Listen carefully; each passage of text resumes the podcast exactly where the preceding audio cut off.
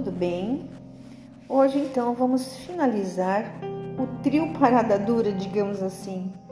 Realismo, naturalismo e por último parnasianismo. Todos três estão concentrados nas, na mesma escola literária no mesmo período, só que há uma sequência. Óbvio, essa sequência não é de um ano para o outro. Ela vem é, com vários anos aí de diferença entre um e o outro. Então vamos falar um pouquinho.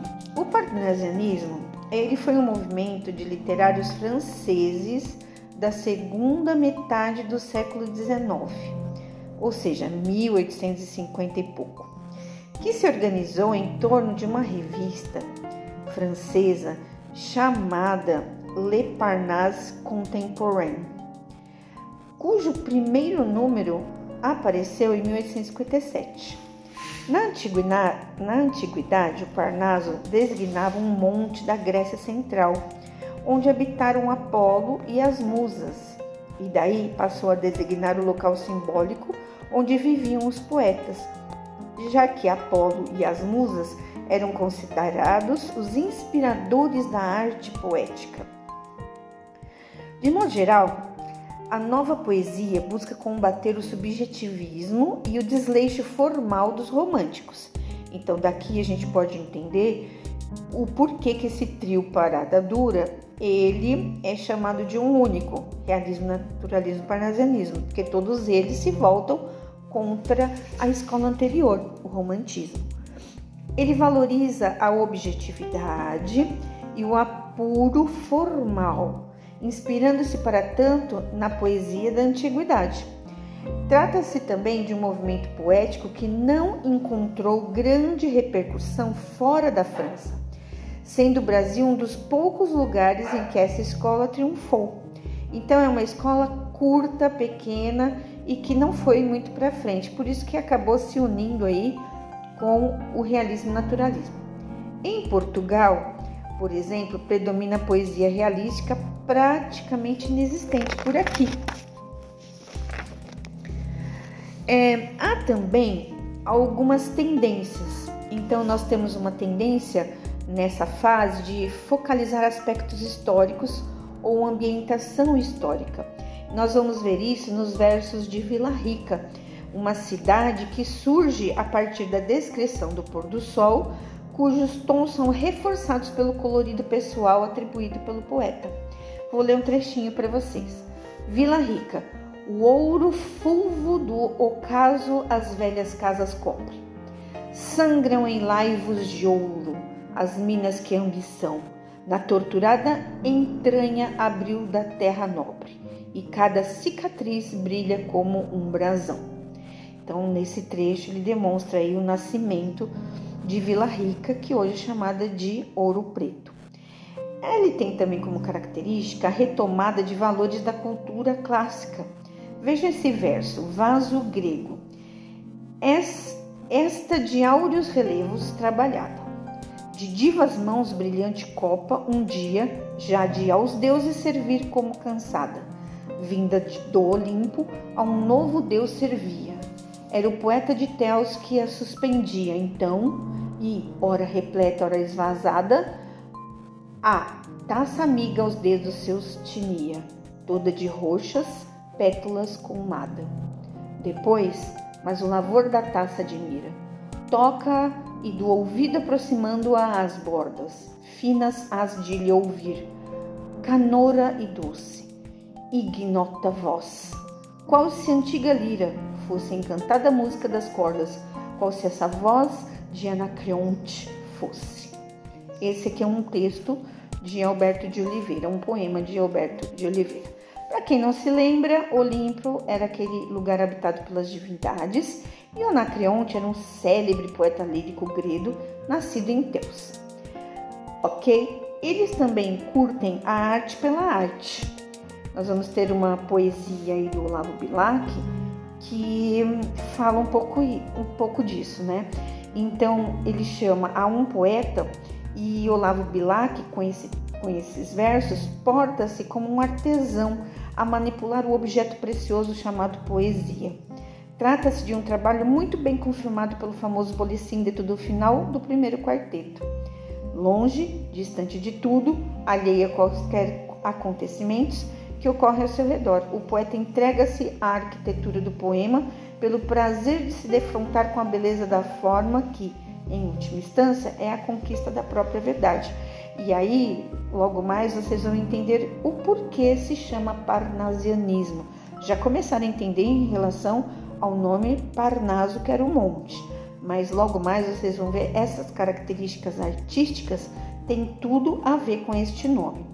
Então, há um poeta, longe do estéreo turbilhão da rua, Beneditino escreve: No aconchego do claustro, na paciência e no sossego, trabalha e teima e lima e sofre e sua, mas que na forma se disfarce o emprego do esforço e a trama viva se construa, de tal modo que a imagem fique nua, rica mas sóbria, como um templo grego. Não se mostre na fábrica o suplício do mestre, e, natural, o efeito agrade sem lembrar os andaimes do edifício, porque a beleza gêmea da verdade, arte pura inimiga do artifício, é a força e a graça na simplicidade. Então eles cultuam a arte pela arte, a arte pelo fazer, pelo prazer de fazer, e não como uma forma rebuscada para demonstrar um poder aquisitivo ou não, e etc e tal, como era o romântico. Aqui sempre o mais simples e o mais belo. Eles têm também uma tendência para a objetividade e expressão lírica comedida, poesia descritiva de objetos e de cenas naturais, como nós já vimos aí nesses outros poemas. Mas temos um em, que em tudo quanto é livro vai aparecer, que é o de Alberto de Oliveira, chamado Vaso Chinês. Ele descreve assim: Estranho mimo aquele vaso. Viu, casualmente, uma vez de um perfumado, contador sobre o mármore luzidio, entre um leque e o começo de um bordado. Fino artista chinês enamorado, Nele puseram o coração doentio, em rubras flores de um sutil lavrado, na tinta ardente de um calor sombrio. Mas, talvez por contraste à desventura, quem o sabe, de um velo mandarim também lá estava a singular figura. Que arte em pintá-lo! A gente, acaso vendo-a, sentia um não sei o que com aquele chin, de olhos cortados, a feição de amém. Alberto de Oliveira ele, ele descreve também essa escola literária, ela, né? É, através de seus autores, eles descrevem o amor sensual e o erotismo. Eles seguem uma tendência geral dessa época realista. Os parnasianos dão ênfase aos aspectos materiais da relação amorosa. O corpo, o desejo, a tortura da carne, a busca de satisfação sexual, como neste poema aqui que nós vamos ver chamado Beijo Eterno. Quero um beijo sem fim, que dure a vida inteira e, apli, e aplaque o meu desejo. Ferve-me o sangue, acalma-o com teu beijo. Beija-me assim, o ouvido fecha o rumor do mundo e beija-me, querida. Vive só para mim, só para minha vida, só para o meu amor. Fora, repousa em paz, dormindo em calmo som na calma natureza, ou se debata das tormentas presa. Beija ainda mais e enquanto brandor calor, sinto em meu peito de teu seio, nossas bocas febris se unam com o mesmo anseio, com o mesmo ardente amor. Então, muito embora não tenha sido uma regra geral no parnasianismo em certos autores, notadamente em Machado de Assis Raimundo Correia, houve uma tendência para a poesia de pensamento, ou seja, uma poesia reflexiva de meditação sobre os dramas da alma ou da vida, o que lhe confere uma certa tonalidade filosófica. E aí nós vamos observar que é, nesse poema que eu vou dar uma lidinha, ele é de Vicente de Carvalho, há uma reflexão amarga e pessimista sobre a busca da felicidade. Antes de ler, quero dizer também que o parnasianismo ele tende a um vocabulário rico e preciso. Vocês já observaram toda essa leitura como nós temos palavras mais difíceis, mais cultas. Ele tem preferência pelo soneto decassílabo ou do decassílabo, lembram-se de 12 rimas, é a terminação da frase com 12 rimas. E o mais importante de tudo no parnasianismo que tem a cultura, a forma. Porque os poetas parnasianos, eles preferem termos mais sofisticados, construções mais ricas, elaborações mais refinadas, como é, uma forma de demonstrar os apelos sinestésicos é, desse período, atestando a plasticidade procurada por esses escritores. Então, através de uma simplicidade, ele vai demonstrando a sinestesia. Então, como eu falei no velho tema 1, o poema diz assim: Só a leve esperança em toda a vida disfarça a pena de viver, mais nada, nem é mais a existência resumida que uma grande esperança malograda. O eterno sonho da alma desterra, sonho que atrás ansiosa e embevecida. É uma hora feliz, sempre adiada, e que não chega nunca em toda a vida. Essa felicidade que supomos, árvore milagrosa que sonhamos, toda reada de dourados pomos, existe sim, mas nós não a alcançamos porque esta, porque está sempre apenas onde a pomos e nunca pomos onde nós estamos. Esse verso é muito interessante porque nos faz pensar nesse final muitas coisas que acontecem com nós, conosco, durante é, toda a nossa trajetória de vida, seja da minha época ou a de vocês, com certeza isso acontece ou acontecerá. Então, esses últimos versos seria interessante vocês pensarem bastante e refletirem, que é o que a poesia parnasiana solicita, a reflexão. Uma outra tendência que nós vamos ter nessa questão do, da estética parnasiana seria sobre o eu lírico. O eu lírico ele oferece quando necessário, a própria vida em prol da perfeição formal, a quem chama de deusa normalmente nos poemas. Compara também a confecção do poema às sutilezas de uma arte delicada. Se vocês observarem tudo que eu li, sempre tem uma questão relacionada a uma arte, uma arte delicada, correta e elegante. A poesia deve tocar a sensibilidade, mais pela singeleza que pela grandiosidade, que é o objetivo maior. Então a gente pode entender que as principais características dessa estética parnasiana seria a arte pela arte, a objetividade, a poesia descritiva, versos impassíveis e perfeitos, exatidão e economia de imagens e metáforas, poesia técnica e formal, retomada de valores clássicos, então eles deixam o romantismo de lado, mas eles retomam um pouco do clássico. Nós vamos ter então o, aqui no Brasil o Alberto de Oliveira, que na década de 1870 vai dominar essa poesia brasileira, essa corrente social que tem um ponto máximo em Castro Alves. Paralelamente surgem esses poetas influenciados pelas ideias positivistas com fortes convicções antimonárquicas, com que pretende abalar os alicerces do romantismo de vez.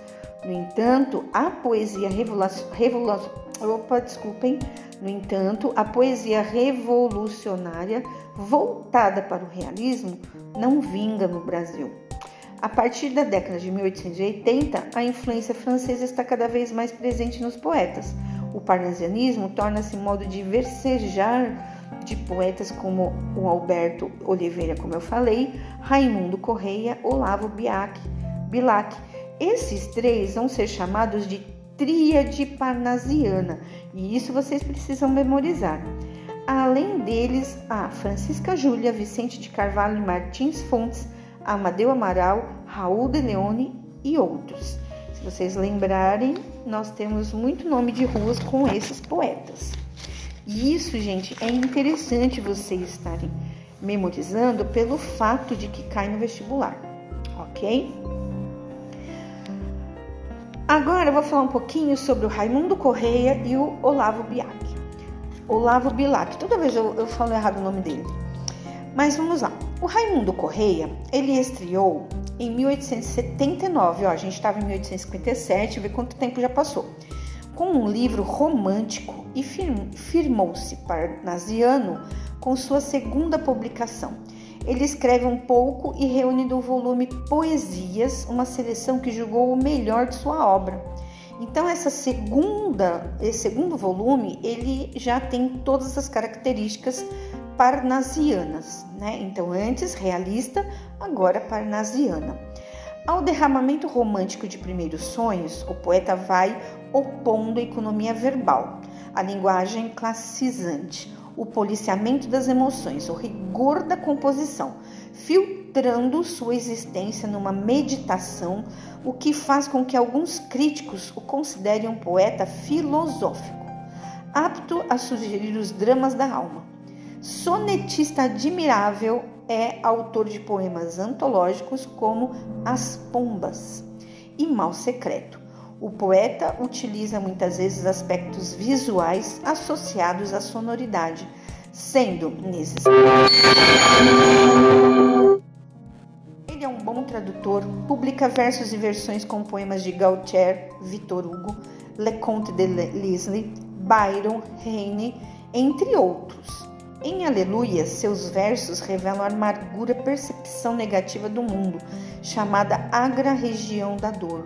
Sua obra tenta traduzir o desencanto, as amarguras e o sofrimento do ser humano.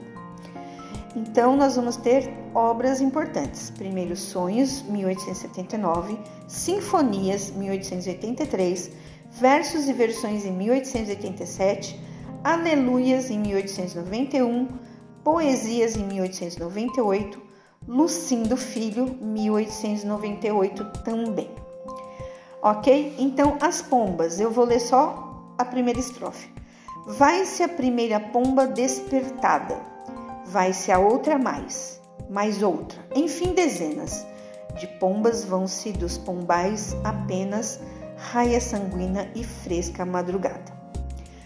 Do mal secreto, se a cólera que espuma a dor que mora alma e destrói cada ilusão que nasce, tudo que punge, tudo que devora, o coração no rosto se estampasse. Então, essas duas são as principais. Ok? Sugiro que vocês copiem tudo, todas essas dicas no caderno, porque com o podcast vocês podem parar, voltar e copiar com mais sossego, ok? Temos também Olavo Bilac. Olavo Bilac, nascido em 1865 e morreu em 1918. É um dos mais antológicos poetas brasileiros, grande artífice, artífice do verso, consegue exprimir sua mensagem a partir da frase lapidada e da chave de ouro de um soneto que sustenta a impressão do fim com acordes de efeito. Não raro utiliza-se de antíteses, lembram-se o que é antíteses, né? São as palavras de ideias contrárias. De polissíndetos e de sinestesias, lembram-se dessas figuras de linguagem? Ampliando suas possibilidades frásicas e dando novas conformações às suas imagens.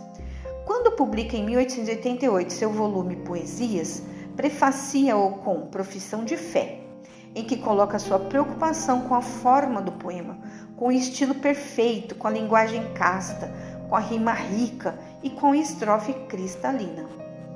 O volume consta de três séries: Panópilas, Panóplias, aborda temas históricos ou antigos com a Sexta de Nero.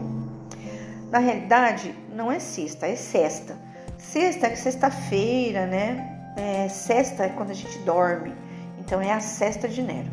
Lendo a Ilíada ou nacionais como A Morte do Tapir, A Gonçalves Dias e Via Láctea, contendo poesias lírico-amorosas de visível tom platônico e sarças de fogo em que deixa transbordar um lirismo sensual e erótico, lançando mão de vocabulário mais ousado e elogiando a beleza física da mulher. O tom patriótico predomina no poemeto épico O Caçador de Esmeraldas. A partir de Alma Inquieta, procura uma poesia de maior reflexão, amarga e pessimista, cujas características estão mais acentuadas em Tarde.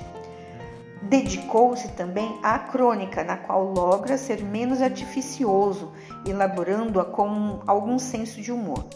Em um tom quase próximo do natural, escreve em jornais da época artigos que tecem um panorama do seu tempo, Além das crônicas, foi orador inflamado, autor didático e também se dedicou à literatura infantil e à poesia satírica. As suas obras são Poesias de 1888, Poesias infantis em 1904, Crítica e Fantasia em 1906, Conferências Literárias em 1906 também, Ironia e Piedade em 1916, A Defesa Nacional em 1917, Tarde, em 1919, com Guimarães Passos, escreveu também Pimentões, 1897, Tratado de Diversificação em 1910 e os Dicionários de Rima em 1913. Vou ler um trechinho para vocês do Via Láctea.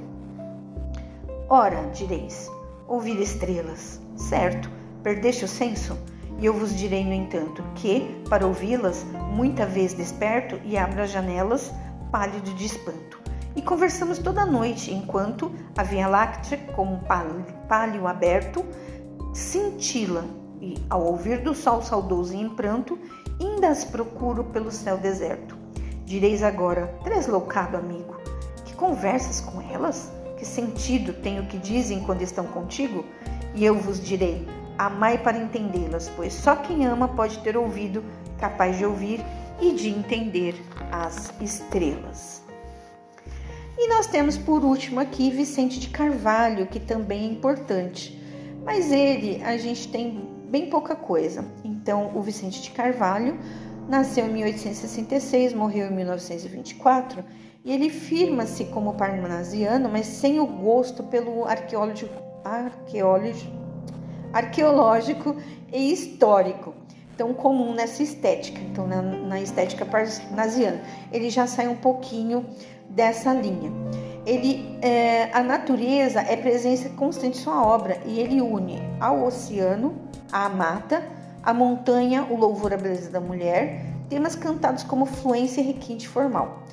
Ele escreveu três livros: Ardentias, 1885, Relicário, 1888 Rosa, Rosa de Amor, 1902, quatro livros na realidade, e Poemas e Canções, em 1908.